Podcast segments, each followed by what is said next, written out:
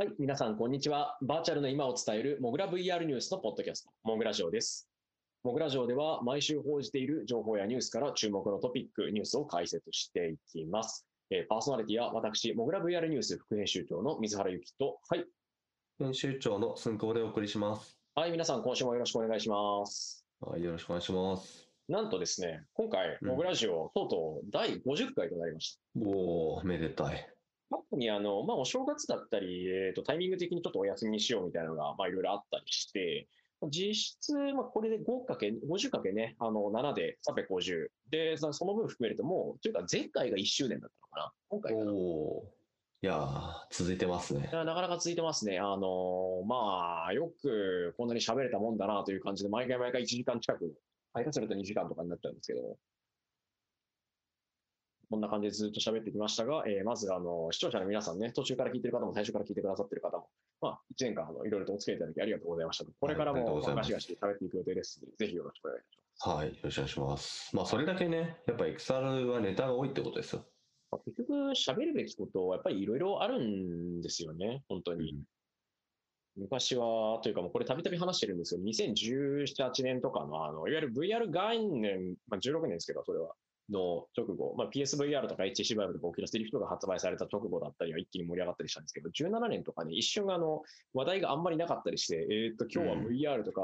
関連の情報とかニュースとかをウェブで検索、まあ、あるいはあの、プレスリリースを送ってくれと頼んでるところから探してみたりするものの、今日は全然ないな、みたいなのがたびたびあったんですが、最近はね、むしろあの、ねこのあるくらい山ほど来ておりますので、いはい、や覚醒の感がありますね、あれから4、5年経って。そうですね。いや、もう全然変わっちゃいましたよ。というわけでね、また今年1年でもね、去年2020年新型コロナウイルス感染症のね、流行に伴って、まあいろいろ変わったりとか、リモートだの VR だの、どこがまあ取り沙汰されたり話題になったりすることもありましたし、まあ1年おきとか、まあ今前回というか、昨年はちょっと特殊だったかもしれないんですけれども、まあこれからもね、たびたび話題になっていったり、あるいはまあどうこう状況、使われ方、まあ、そもそも世間の、世間というか、いろんな人たちの、大勢の人たちの認知の仕方っていうのは変わっていくと思いますが、まあ、その中でもね、ガシガシ、あの、ちゃんとそういったところにきちんと情報を届けていくってことは続けたいですね。そうですね。まあ、モグラはとにかく VR を当たり前に、まあ、え XR なんですけどね、XR を当たり前にということをやってますんで、はいまあ、その、なんというか、境界線というか、あの、まあ、XR、まだ触ってない人とか、気になっているぐらいの人たちをこっちの世界に呼び込むというのが、あの、常にやってることですんで、はい、引き続きやっていきたいと思います。この話でいくとね、将来的には、あの、そもそも、なんかこう、あれですね、VR とか XR みたいな話が全然意識されないみたいなね、状態になってくるのかもしれないですね。いや、そうだと思いますよ。はい。というわけでね、これからも第50回となりました、なりまして、大体1年ぐらい、ざっくり1周年記念ということになっております。はい。なので、えー今回はですね、実は第50回ということで、特別にゲストをお呼びしてるんですが、えーお呼びしていると言っても、あの、直接今ここにいるわけではないので、まあ、後々お楽しみにということで。そうですね。まあちょっとあの、僕と水原君が2人でまあ話をするだけだと、ちょっとなんか変わり映えがしないんで、ちょっとだんだん変化球、変化つけていこうかなとまあ、様々な方が呼んだりとかあるように後ほどお楽しみにしてください。はい。で、えっ、と、すみません。その前にお知らせというか、えっ、と、お詫びでございます。前回ですね、えー VR チャットが、えー資金調達を行ったよというお話をした際にですね、えー出てきた、えー VR チャット内で使えるプログラミング言語ですね。これ、U、大文字の U に DON でですね、これ、あの、私、あの、当日、当日、当日、あの、これ、うどんとかうどんじゃなくて、うどんらしいですよと言ったんですけども、後で、あの、いろいろとですね、ご指摘いただきましたが、これ、えっ、と、確認しましたけど、うどんでございました。はい、うどんですね。あの、まあ、公式の人たちが発表会とかでうどんって言ってるんで、まあ、おそらくはい、おそらく。そちらなんでしょうと。はい。はい、確認を取りました。すみません。あの、私はこれ、かつてうどんだという話をしていたら、友人にうどんだよっていうふうに言われたのをずっと引きずっておりました。多分それが出てきた。はい。というわけで、えーそちらの方、えー先先日ですね、こちらの方、誤った情報をお伝えしてしまいまして、申し訳ございませんでしたというのと、まあ、今後申し訳ございませんでしたはい。という内容でございます。はい。第50回ね、1周年やってよかったねって言ったと、いきなりあの最初に、前回間違えてました、すみませんでしたって、まあ、なかなかあの格好がつかないというところではありますが、まあ、それはそれということで。はい。というわけで、え今回はですね、早速、え本編に入っていきましょう。今週のコメこちらになります。モグラネクストは AR、VR、VTuber を含むアバター領域に特化したリサーチコンサルティング開発サービスです。業界随一のコンサルティング力を武器に開発、調査、アドバイザリーなど、幅広く企業行政機関の XR の取り組みをご支援しています。モグラネクスト公式サイトより、ぜひ気軽にご相談ください。日本初 VR ゲームのマイディアレストが9億円を調達。えー、開発力とコミュニティ強化へという内容になっております。えー、日本初の初はあの発出の初じゃなくて、初めての初じゃないですね。うん、えー、これはですね、VR ゲームを開発しているマイディアレストさん、マイディアレスト株式会社さんが、えー、9億円資金調達を行いました。えーと、調達先はですね、グローバルキャピタルパートナーズ、あと DBJ キャピタルと DC ダイヤベンチャーズ、ベンえー、SMBC ベンチャーキャピタル、マネックスベンチャーズ等々という形になっておりまして、結構、なんというか、日本国内だと、こういったベンチャーとか、あるいはスタートアップとか投資とかの名前が知られているところですね。うん。で、えー、同社の累計調達金額は12億円になりました。今回の調達9億円は、えー、開発力、クリエイティブ強化及びコミュニティ事業の人材獲得に使用される予定ですとなっております。はい、はいえっと、 MyDearest さんというと、結構初期の頃から VR ゲーム、特にあの VR ノベルゲームというか VR アドベンチャーゲーム路線で、まあ、いくつか、 Innocent Forest とか開発されてて、その後東京 Chronos、あと ALTDEUS、Beyond Chronos ということで、いろんなタイトルが出されておりますと。で特に ALTDEUS の方に関しては、えー、 Oculus Quest 2のね、ローンチタイトルにも設置されていて、12月、2020年12月発売で、その後ユーザーからの評価だったり、レビュー、あるいはアワード等々で非常に高い評価を受けているということで知られております。はい。はいまあ、今回の調達、そうですね、えーと、参加しているところも結構、あのー、新しい投資家も含めて、まあ、DBJ キャピタルみたいな、DBJ ってあの日本政策投資銀行っていう、まあ、いわゆるあの、えー、政府系金融機関の、まあ、ベンチャーキャピタルなんです、まあ、比較的お堅いところなんですが、まあ、そこからも出てたりとかね。ねところに投資されて、はい、DBJ から出てくるって、ちょっとなんていうか、まあ、意外な感じます。新しいです。まあ、波動とかにも投資して、波動のミリップとかにも投資してるんで、まあ、あの、流れとしてはあるとは思うんですけれども、ちょっと、まあ、そこから出てきたかというところもあり、あと、まあ、この金額感ですね。ちょっとこれは、あの、全く、なんだろう、感覚がない人がほとんどだと思うので、紹介をしていくと、その VR ゲームを作ってる会社が、ここまでの金額の調達を行うっていうのは、実はあんまりないんですね。うんうんはい、あの基本的には、まあ、国内のゲームスタジオもそうですけれども、本当に1億とか2億、3億みたいな規模感の調達というのが、えっと、比較的多くなってます。あっても、まあ4、4億、5億ぐらいっていうのが、あの最近だと調達事例であるわけなんですけれども、今回、マイディアレスと9億円ということで、まあ、これですね、まあ、どれぐらいの規模感かというと、ちょうど1年前に、えっ、ー、と、まあ、モスっていう VR ゲームがあってですね、まあ、ネズミが主人公のアドベンチャーゲーム、まあ、これもストーリーテリング系なんですけど、まあ、それを作っているポリアークゲームズというところが、えほぼ同じですね、900万ドルの調達をしていますと。で、まあ、モスはですね、まあ、今、あの水原君が、ああって言ったように、あの、だいぶ人気のゲームなんですよ。うん、え特にプレイステーション VR であの非常に鳴り物入りで登場して、あのとても評価も高いゲームになりますので、まあ、そこが調達した金額と同じぐらいの金額を今回日本のゲームスタジオが VR ゲームスタジオが、えー、調達できたということになってこれはもう個人的には快挙かなと思っています。はいまあ、昨今の、まあ、VR ゲームへの、えー、クエスト2が、まあ、売れ行きが順調ということもあって、あの注目を集めているからかなとは思いますけれども、えー、そうですね、ちょっとこちら注目事例かなというふうに思っています。はい。ということで、実は、ちょっとこの件については、あの、いっぱい語るよりもですね、えー、実は先ほどちょっと、あのー、頭出ししてましたけれども、はい、えー、実は、このマイディアレストの、えー、代表取締役の、えー、岸上健人さんにですね、えー、さ先ほどというか、まあ、収録の前なんですけれども、えー、ミニインタビューを行っておりますので、えー、まずそちらをですね、ぜひあの聞いていただければなと思います。はい、ということで、はい。というわけで、えー、岸上健さんのとの、えーと、インタビューというか、お越しいただきましたというか、まあ、内容になっております。どうぞ。それでは今回ですね、モグラジオでは、えー、ゲストインタビューということで、ちょっと初めての試みなんですけれども、えー、もう一方、ゲストの方をお迎えしております。えー、まあ、ご紹介します。えー、今回来ていただいているのは、えー、マイディアレスト株式会社代表取締役 CEO の岸上健人さんです。よろしくお願いします。マイディアレスト岸上です。今回第1回というのゲストということで、大変光栄です。ありがとうございます。はい、よろしくお願いします。お願いします。えー今回ですね、岸上さんにお話を伺おうと思っているのは、あのまさに、えーこの今週ですね、えー資金調達のリリースの方を、はいされまして、おめでとうございます。ありがとうございます。はい。9億円。そうですね。あの、初めて、やっと大きな金額を調達できたので、今回お披露目という形で、プレスリリース出させていただいて、もぐらさんにも取り上げていただいたという形で、本当にありがとうございます。はい、あのちょっと僕らもこの金額感を見たときに、ちょっとおおと思わず震えてしまったんですけれども、今回は、えー岸上さんにですね、ちょっとこの、えー資金調達であったりだとか、えーそもそもマイディアリストがどんなことをやっていて何を目指しているのか、そのあたりのお話を伺おうと思っています。じゃあまずあの最初なんですけれども、簡単にあのマイディアリストさん、どんなことをやられているかというあたり、自己紹介をお願いしてもよろしいでしょうか？はい、大丈夫です。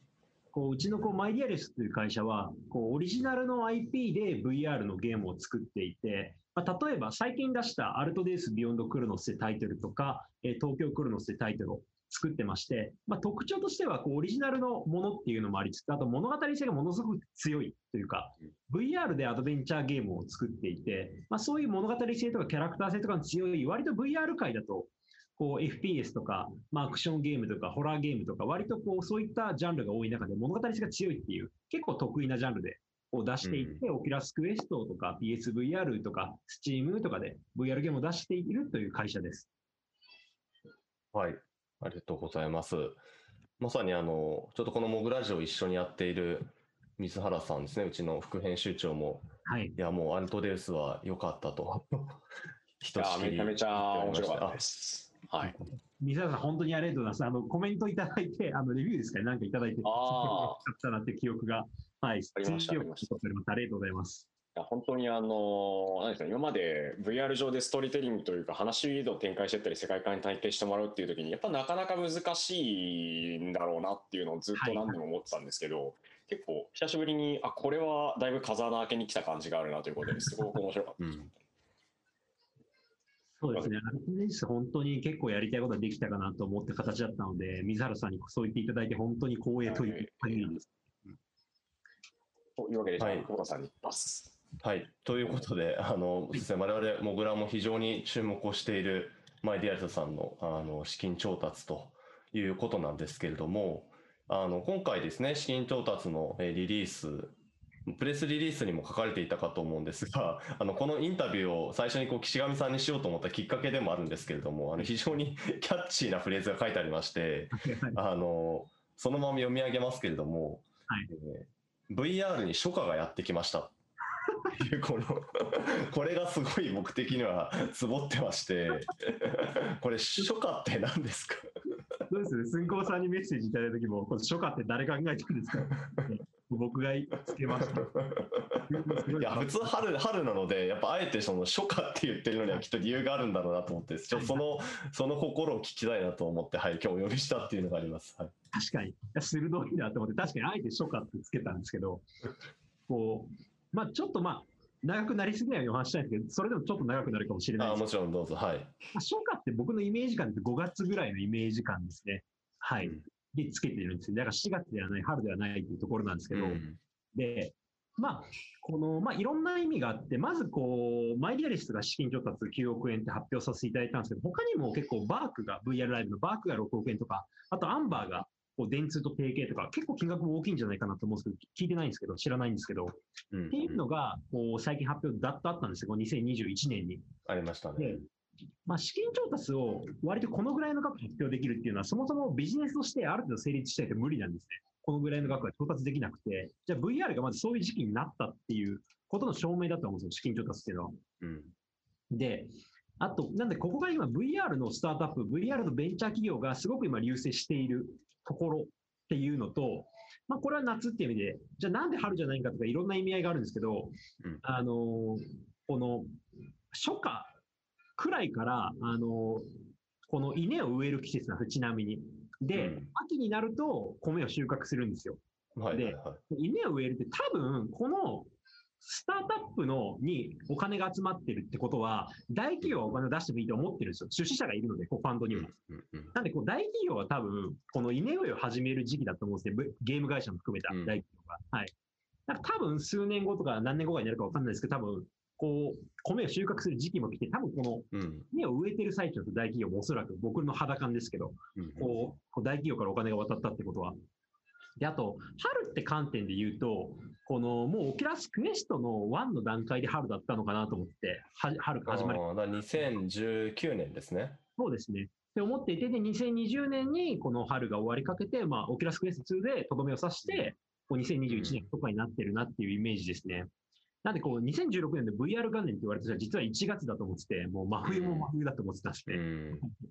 そう。まあ、そこで種が植えられて、で、芽吹き始めてみたいなところで、うん。で、まあ、あと、これは、思っていることとしては、この、まあ、この初夏っていうにもう一つ意味があって、こう2021年初夏だと思って、2022年が大体こう、6月とかぐらいになってくると思うんですけど、梅雨だと僕は思ってるんですよ、一応。おお、次が来るわけですね、ここから。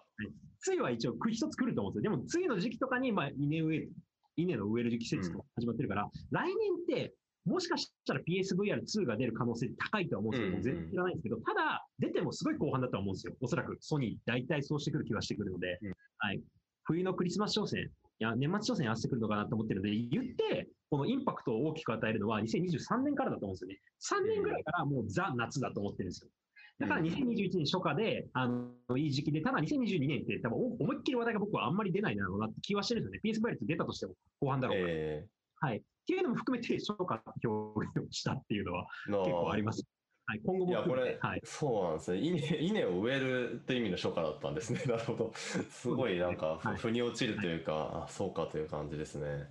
ありがとうございます。これちょっとあの、なんか、いじ意地悪な話にしていいですか？あ、ぜひ、もちろんです。あはい。いや、これからその夏が来るとするじゃないですか。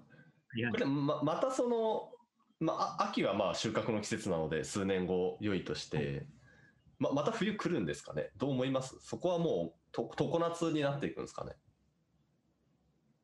あ、なんで、こう、冬、冬という、なんかレッドオーシャンが来ると思うんですよ。今のスマートフォンゲームみたいな形で。なので、結局もう本当に原神とか馬娘みたいに入ってるぐらいしかなかなか成功しづらい状況になっていると思うんで、今のうんうんうんうん冬っていうのは来ると思うんですよ、レッドオーシャン的に見て。ああそういうことですねだからその、まあ、プレイヤーとしては、まあ、もう VR っていうのも通常のコンシューマーゲームと同じように、まあ、なかなかそのなんだこうあ当てようと思ってというかいい作品をこう世にちゃんと出してちゃんと売ろうとすると結構こうだんだん競争状態になっていくっていうことですね。そうですね。まあ、なんでいい状況であるんですけど、うんそれを我々望んでいるはずなので、VR が当たり前になるっていう、僕らさんの話だと。はい。はい、ありがとうございます。うんちょっと腑に落ちたのですごくいい話が聞けたなと 思ってます。はい。で冬はでも来ると思ってるんですよ。はい。うん来年とかうんそうですよね。まあ、なので見越した資金調達の金額、強い余裕で越せるっていうか、っていうのは多分バークとかも、ありやすくうんしたっていうの。はい。はい。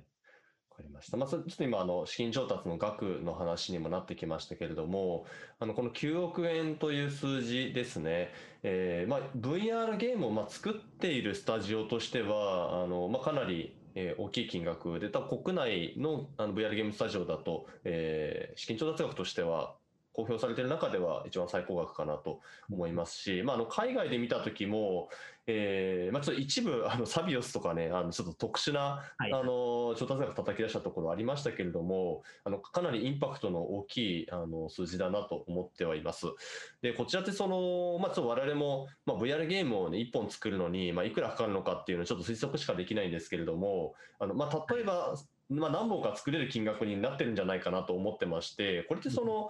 いわゆる何本も作っていくっていうようなイメージで調達をされたのか、それともそのやっぱり一本一本にかけるそのき金額感だったりとか、チームの規模感もやっぱり大きくしていきたいっていうことなのか、このあたりのこう使い道って、あもちろん人だとは思うんですが、どどういうこう考え方で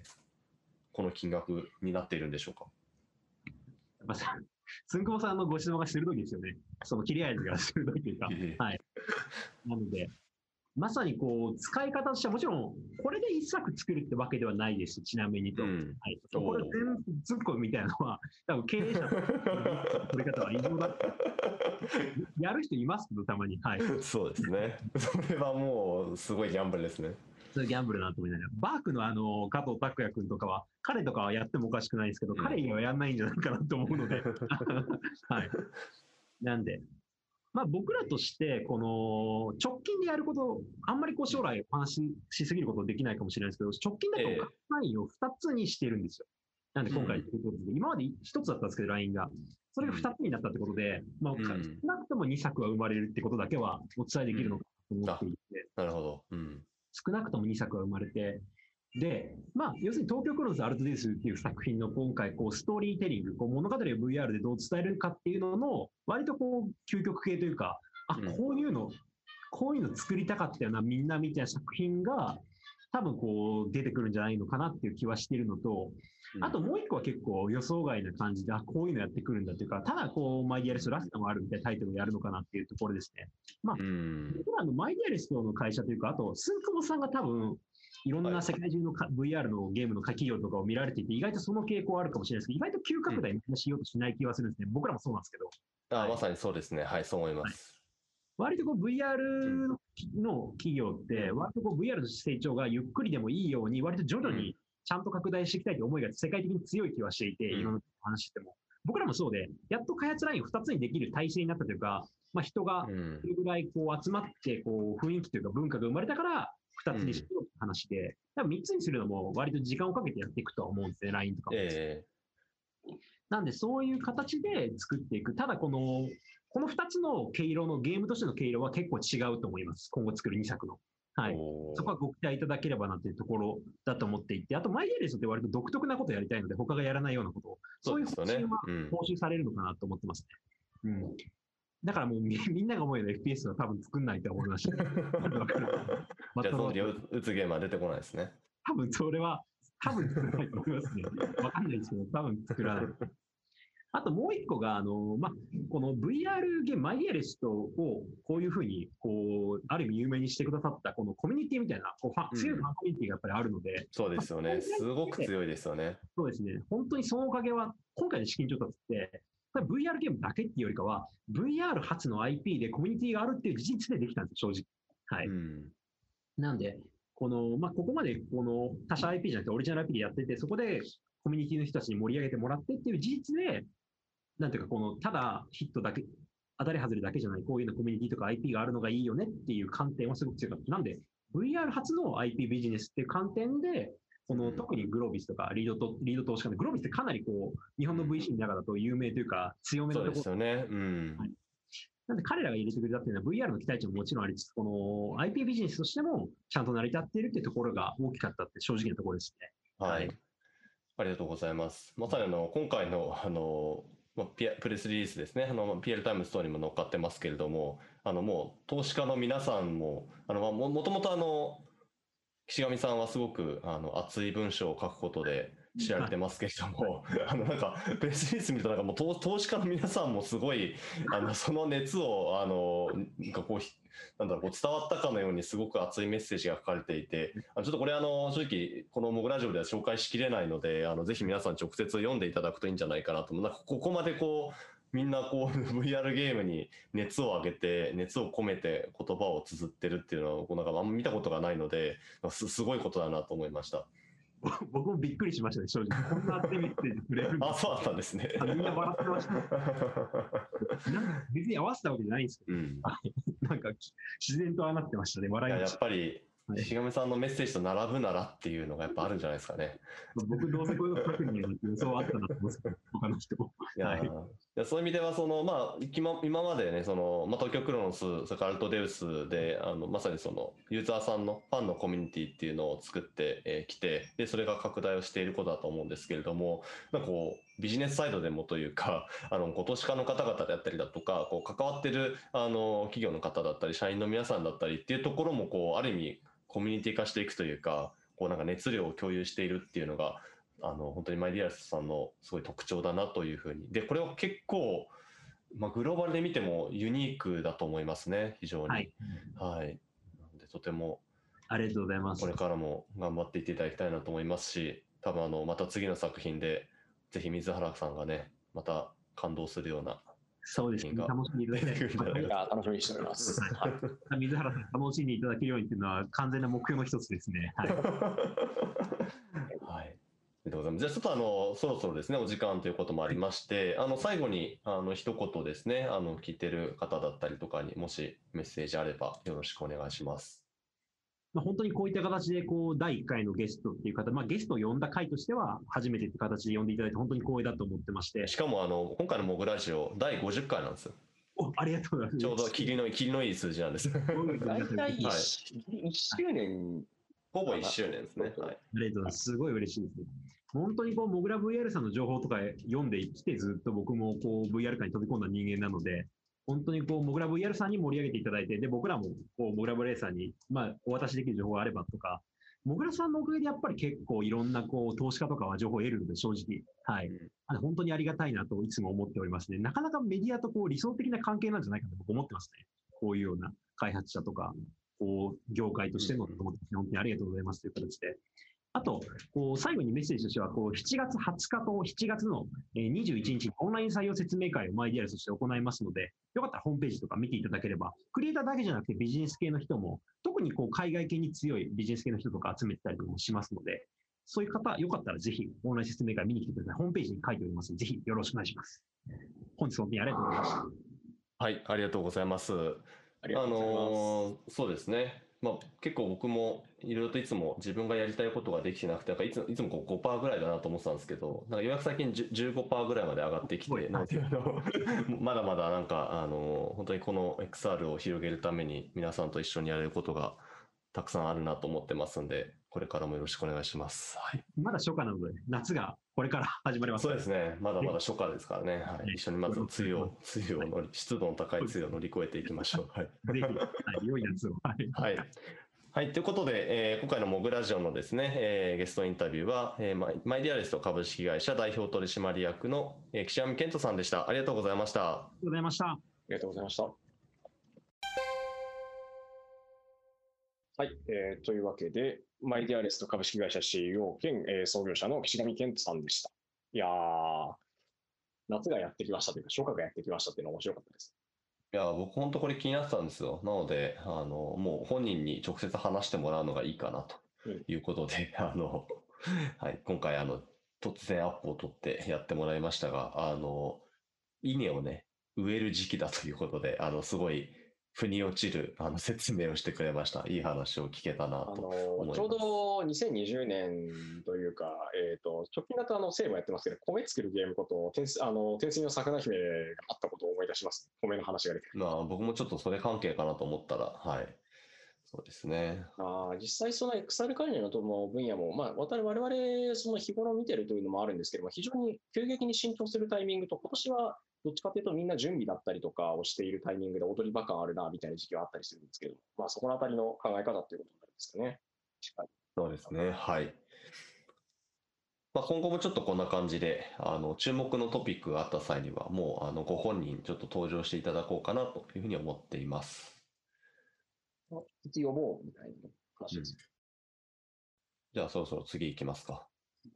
というわけで、えーマイディアレスさんが、えー、教訓調査をしました。開発力コミュニティ協会へ、えー行きますという話でありました。ありがとうございました。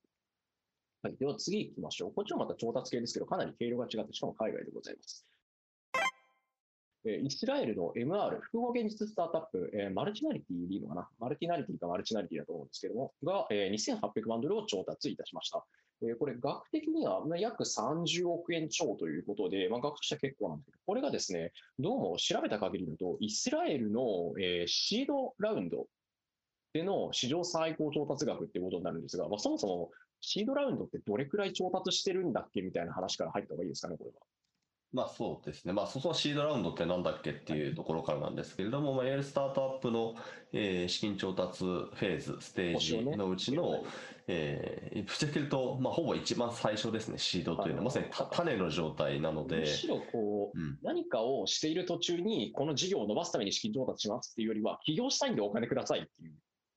まあそうですね。そういうものもありますね。まああの、はいプレシードっていうラウンドもあったりして、あの、そこで数百万、日本円にして数百万円単位の、あの、まあ本当にその、プロトタイプ作ってみみたいな、あの、そういうあの、本当一番最初の POC を作るっていう、あの、フェーズもあるとは思うんですけれども、まあその次に来る、あの、シードラウンドでの、えー資金調達ということになります。で、まあ、あの、イスラエルっていうのはじゃあどうなのかっていうと、あの、まあ、これ気になる方ぜひ調べていただければと思うんですが、イスラエルはめちゃくちゃスタートアップが多いですね。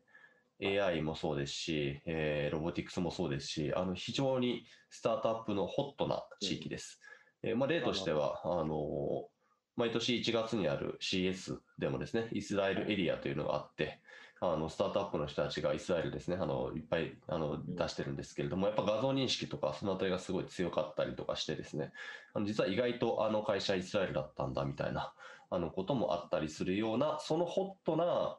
イイスラエルで、なんとその MR をテーマにしたスタートアップ、しかも新しく名前を聞くところが、えーまあ、今まで最高額の、えー調達を行った。うん。はい、これな何やってる会社なんですかね？えっとですね、ここはですね、実はあの何をしているかというところについては、具体的にはあまり書かれてないんですよ。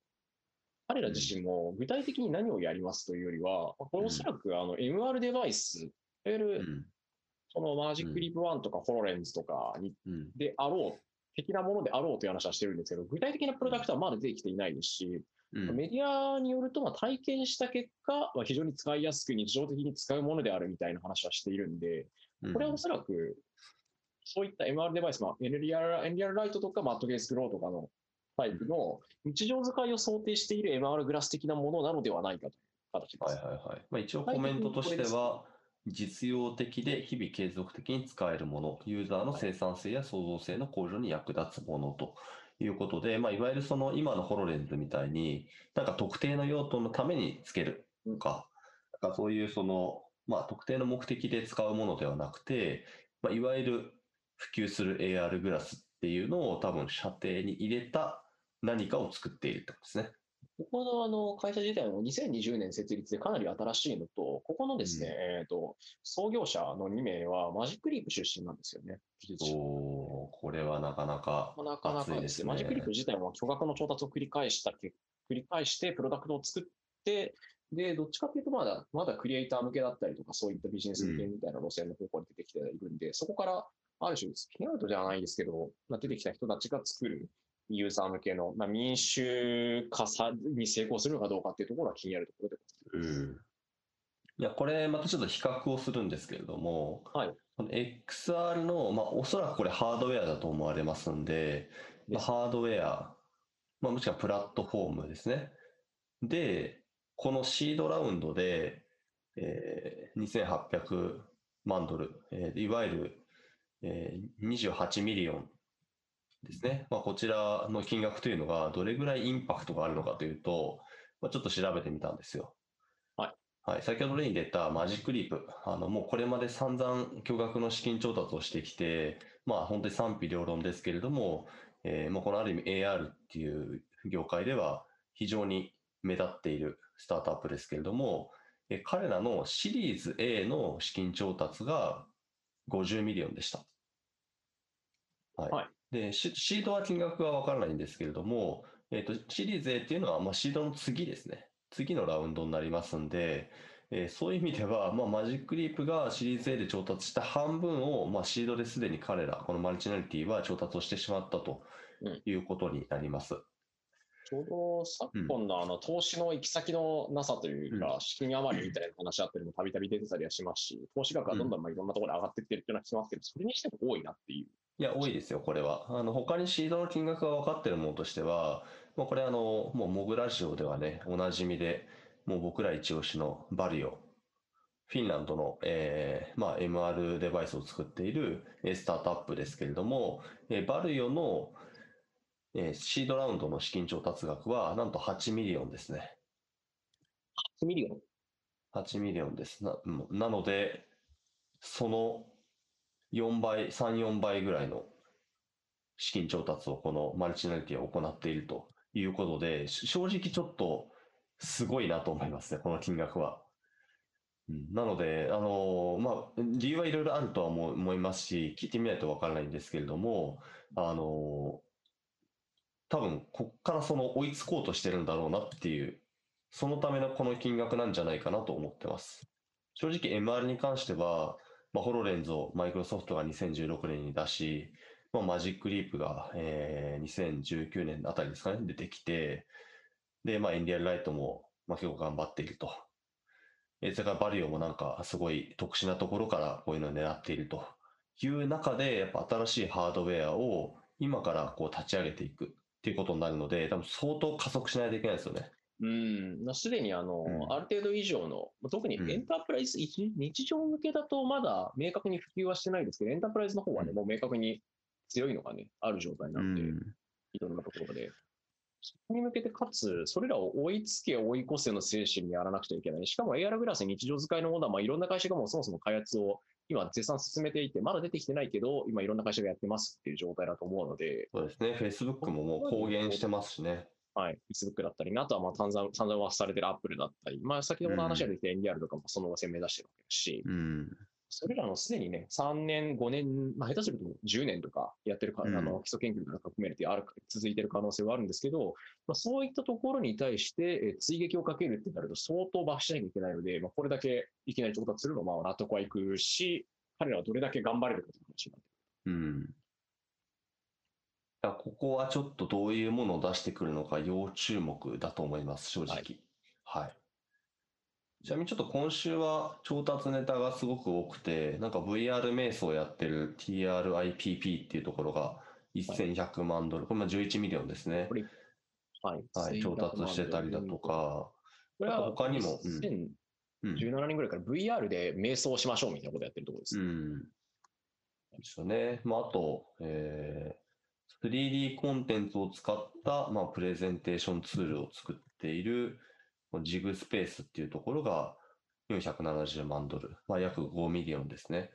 を調達してたりだとか、ということで、結構調達ネタが非常に、えー多く、また買収とかもちょっと行われたりとかして、まあ、だいぶ、特にこの XR に関しては、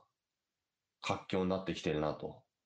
はいこ国内外活況になってるなと思います。はい。なんか投資方面に関してはずっとそうですよね。はい。というわけで、イスラエルの MR スタートアップスタートアップ、マルチナリティ、マルティナリティかもしれませんが、2800万ドル調達、えーイスラエルのシードラウンドでは史上最高額らしいぞという感じでございます。はい。えー次行きましょう。こっちはちょっとあの、XR というよりは、どちらかというと、配信だったり VTuber 関連、VTuber バーチャル YouTuber さん関連のですね。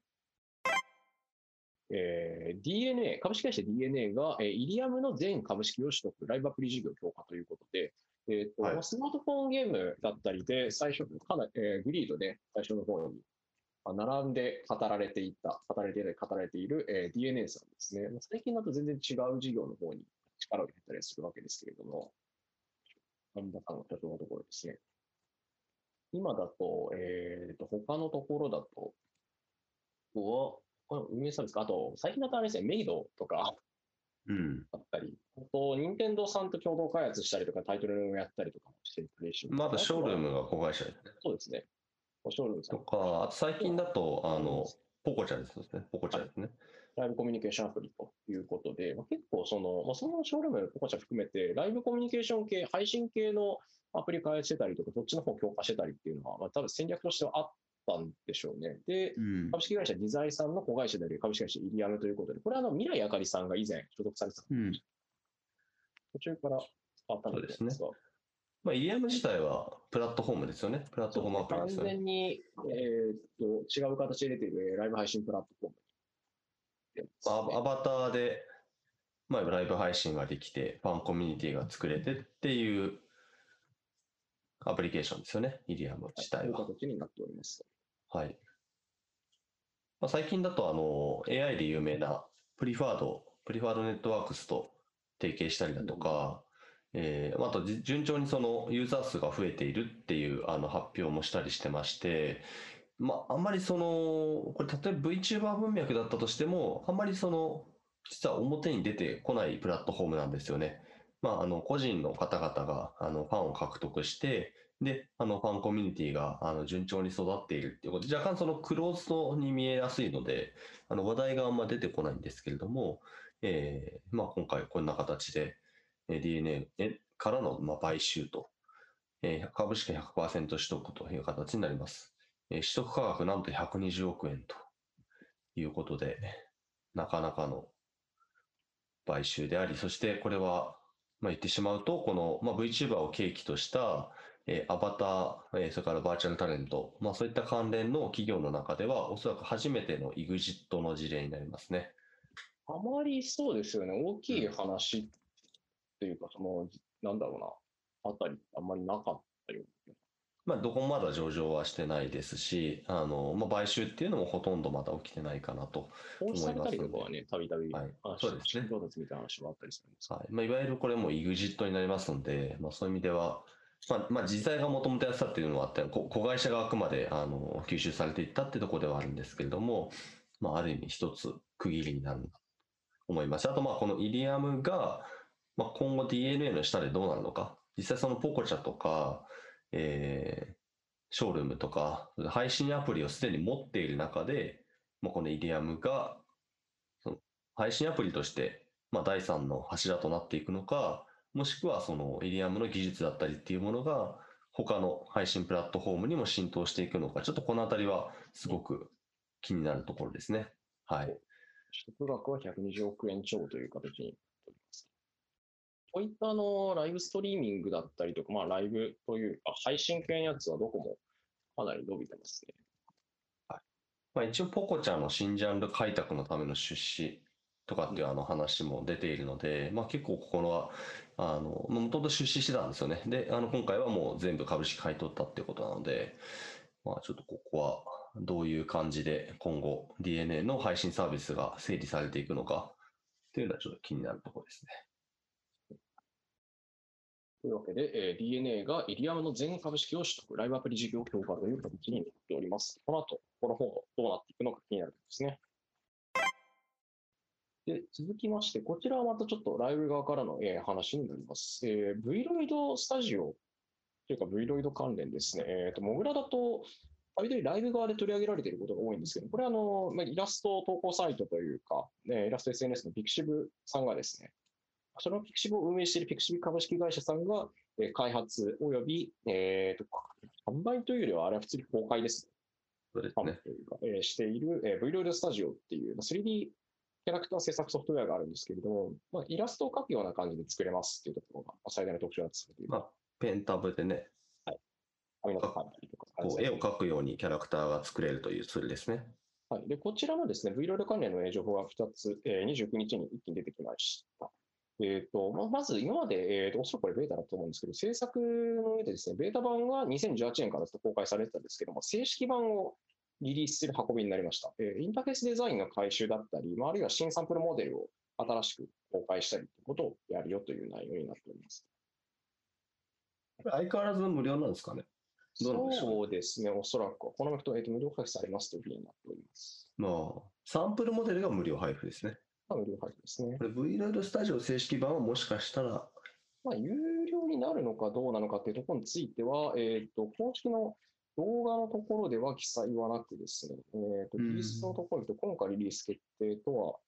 えーなっておりますが、正式版のリリースについては価格だったりが変更される可能性については表記はなさそうですね。うん。で正直不思議だったんですよ、このピクシブさん。うんうんなんかその、まあ、Vroid スタジオ、このツールもそうですし、あとまあ Vroid ハブっていうね、キャラクターのプラットフォームを持っていたりだとか、あとはまあ Vroid ウェアっていうことで、えーバイキングのね、小峠さんと一緒に、はいあのそのアバターに着せる服の可能性をこう追求するプロジェクトみたいにやってたりだとか、あのということで、けけうん、あれのディプロデューサー、ディレクター意識、あの伊藤さんがめちゃめちゃ頑張ってるやつですね。伊藤ポイトさんですね。はい、伊藤っぽいです。はい。ねまあ、あのなので結構そのいろんな展開をしながらほぼほぼマネタイズ要素がないっていう状態が続いていてうん。こ この人たちはどうどうやってマネタイズするんだろうっていうのがすごく不思議だったんですよね。なのでまあうんそういう意味では、まあ、今回の Vroid スタジオの公式版っていうのが何らかその優勝要素が絡んでくる可能性はあるかなと。つまり、まあ、フィキシブのここ4年ぐらいですかね、3、4年にわたるこの、まあ、キャラクター、アバター制作、キャラクター制作、3D キャラクター制作みたいなところへのこう投資フェーズがだんだんとあのマネタイズにも向かっていくのかなという感じですね。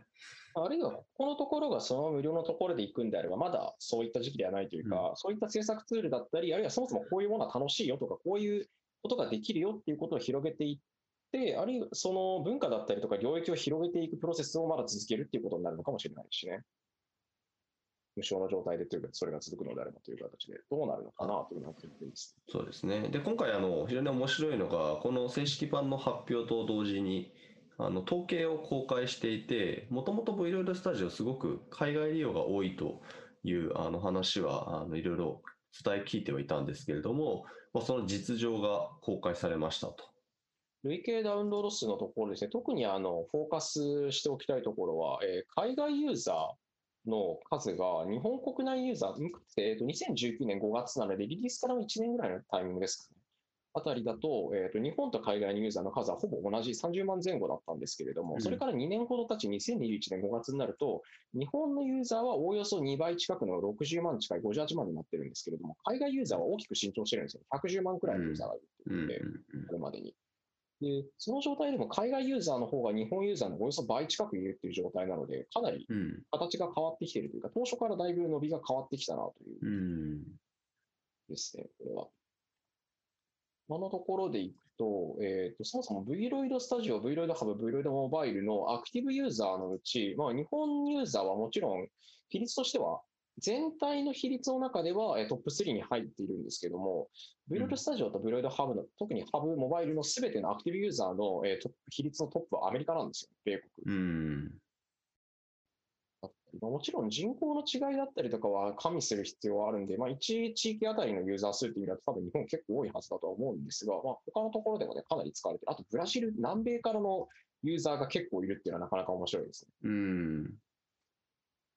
で、やっぱりね、あの VTuber 自体がすごく海外でも今、あの勢いがある感じで注目を集めてますんで、まあ自分もやってみたいとか、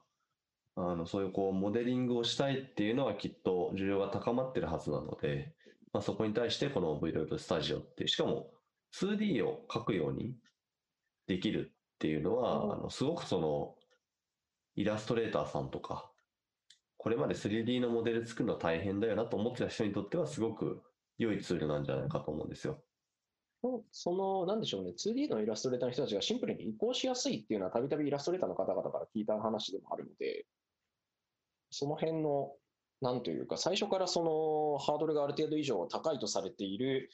例えばあのいきなりマヤ買うとかだと結構大変なのかなっていうそうですね。感じがするので、うん。そのあたりの違いが、だったりとかが徐々に徐々に出てきているというか、そのあたりの意味、強さみたいなものが出てきているのかなという感じです。うん。まあ、これからね、どういう動きを見せるか、そのマネタイズ方面もそうですし、まあ、あとは、あの、海外のね、人たちがどんな動きを見せていくのかっていうのもちょっと見ていきたいなと思います。あのところでいくと、仮にその、なんだろう、ピクシブさんが自社でソフイラストソフトウェア、じゃあイラストソフトウェア作りましたって話を仮に今後あったとして、それを優勝にするのかどうかってまた難しいですよね。創作文化自体とか、ものを作ること自体を盛り上げていきたいというときに優勝ってやっぱ壁になりがちではあるので、うん。そこを無償でやってって別のところで、ビジネスとしては別のところで回収するみたいなスタイルになるのかなという気はうんしないです。反対というよりは。今のところそうなんですよね。なんで他のところすら存在しないように見えるのが一体どういう道を行くんだろうっていうね、ちょっとすごく、あの、どう、どうなるんだろうっていうポイントですね実は。とかあるかもしれないですしね。というわけで、えー、Vloid Studio の、えー正式版が今回リリース決定という内容と、合わせてあの累計の海外ダウンロード数だったりとか比率だったりといったものが、統計が明らかにされておりまして、こちらなかなか興味深い内容となっておりますという内容でございました。え続いて、えー次行きましょう。IDC が VR AR ヘッドセットの市場予測を発表。AR は年平均100%超で成長かという内容です。こちらのリサーチ会社として世界的に知られている IDC さんですね。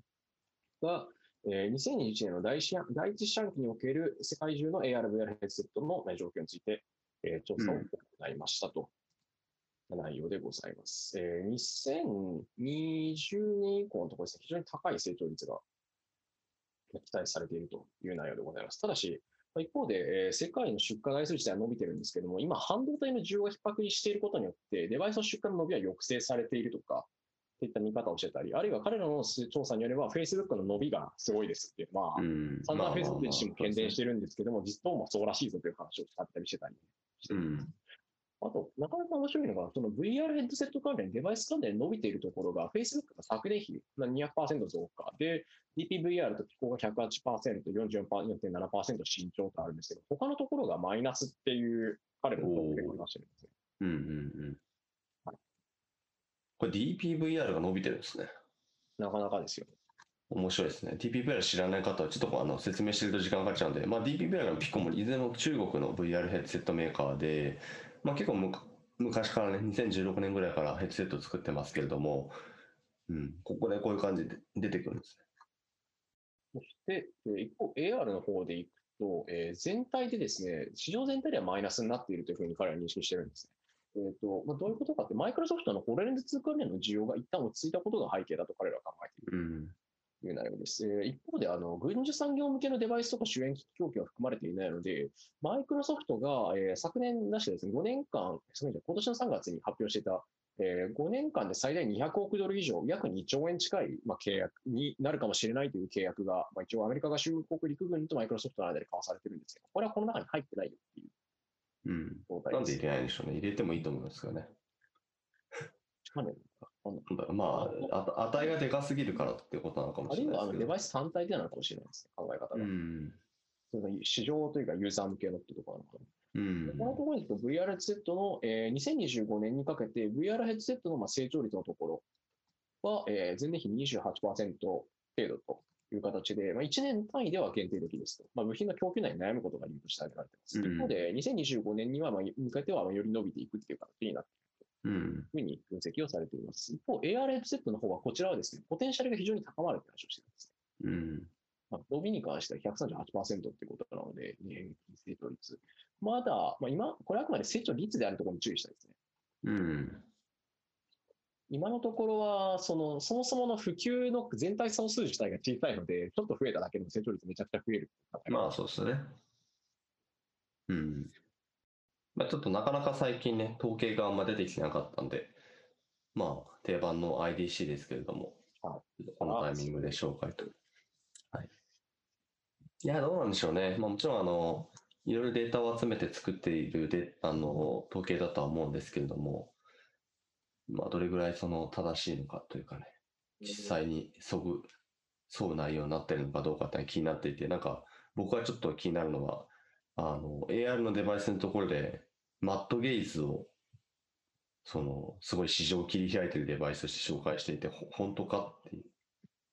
そして気になるっすね。うんどうなのかっていうね。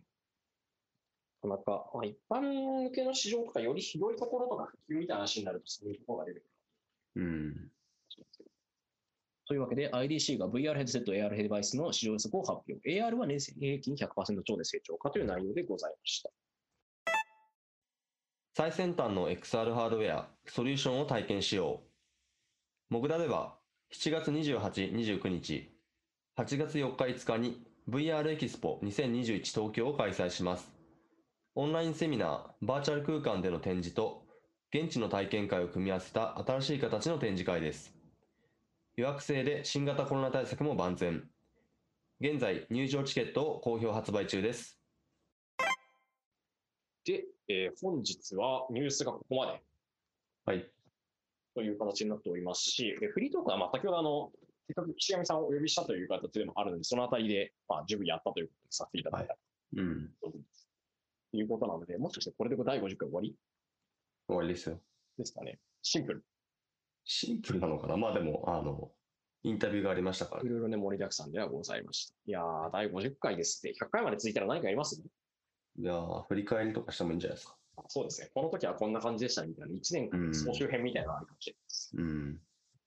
というわけで、えー第50回となりましたモグラジオ、えー皆様今後ともぜひお付き合いいただければと思います。えー今週の、えーモグラジオ、バーチャルの今伝えるモグラベルスニュースのポッドキャスト、モグラジオは、えーここまでという形で、えー、させていただきます。皆さん、今週もありがとうございました。ありがとうございました。はい、パーソナリティは私、モグラブエラニュース副編集長の水原由紀と、はい。編集長の寸久保でお送りしました。はい、皆さんありがとうございました。またね、来週。